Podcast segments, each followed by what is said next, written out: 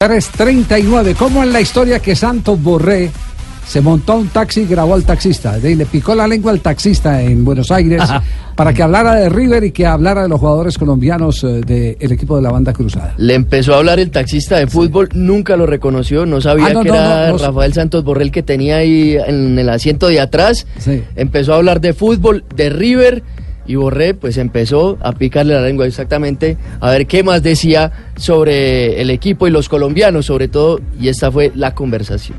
Maestro, pero entonces usted cree que River cuando anda así, Es difícil ganarle a River.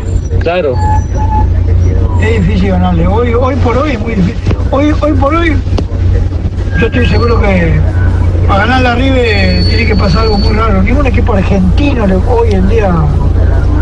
Eh, afuera no sé, porque viste, pero, Ga- claro, de afuera de pronto le... pero Gallardo planifica Claro. bien, porque cuando es uno. Pero usted, usted cree que con ese portero es muy difícil hacerle un gol a ese tipo, ¿no? creo que sí.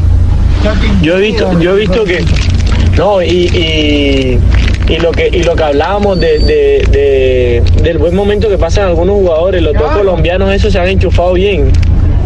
Este chico Borré, que nadie daba dos mangos por él, hoy es, mirá vos, lo dejó afuera eh, el titular de él, no es, no, eh, ni es coco ni, ni, ni plato. Claro.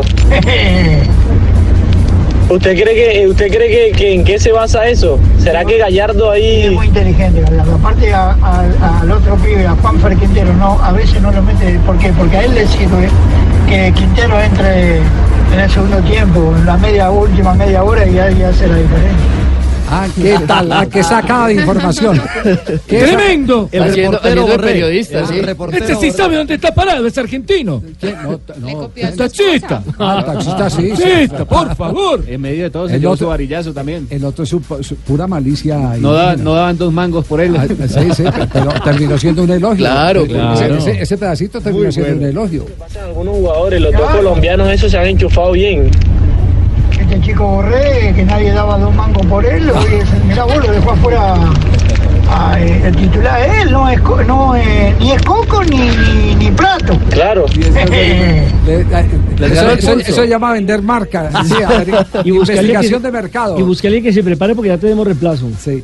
Buen Es- corresponsal. es- lo, de, lo de Santos Borré eh, realmente está pasando eh, todas las barreras. Se la está gozando.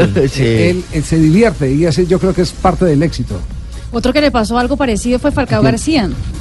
En un vuelo, sí, en un vuelo eh, iba para, para Eh, Estados Unidos era para Nueva España. York- Nueva York, España. Exacto, se sentó al lado de un señor en, en el vuelo y el señor pues le, le- le preguntó unas cosas y, y empezaron a charlar. Falcao se dio cuenta que el señor no tenía ni idea de quién él era y, y, pues la pasó rico y le fue charlando con el señor y entonces el señor le, de nada le preguntó que usted qué hace en España y dice no, yo, yo soy futbolista y, y dice oiga qué raro que la gente viva de esto.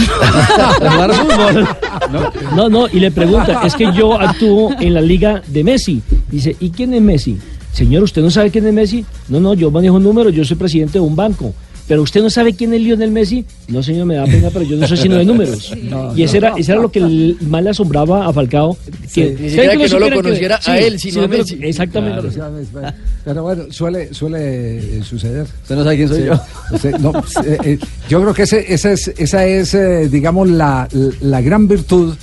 Y por eso los humildes eh, tienen tanta recompensa, caso Balcao y Santos Borré. Muchas Que gracias. no, Ay, No, sobre todo. Humilde de Bucaramanga, vamos Sí. por el título.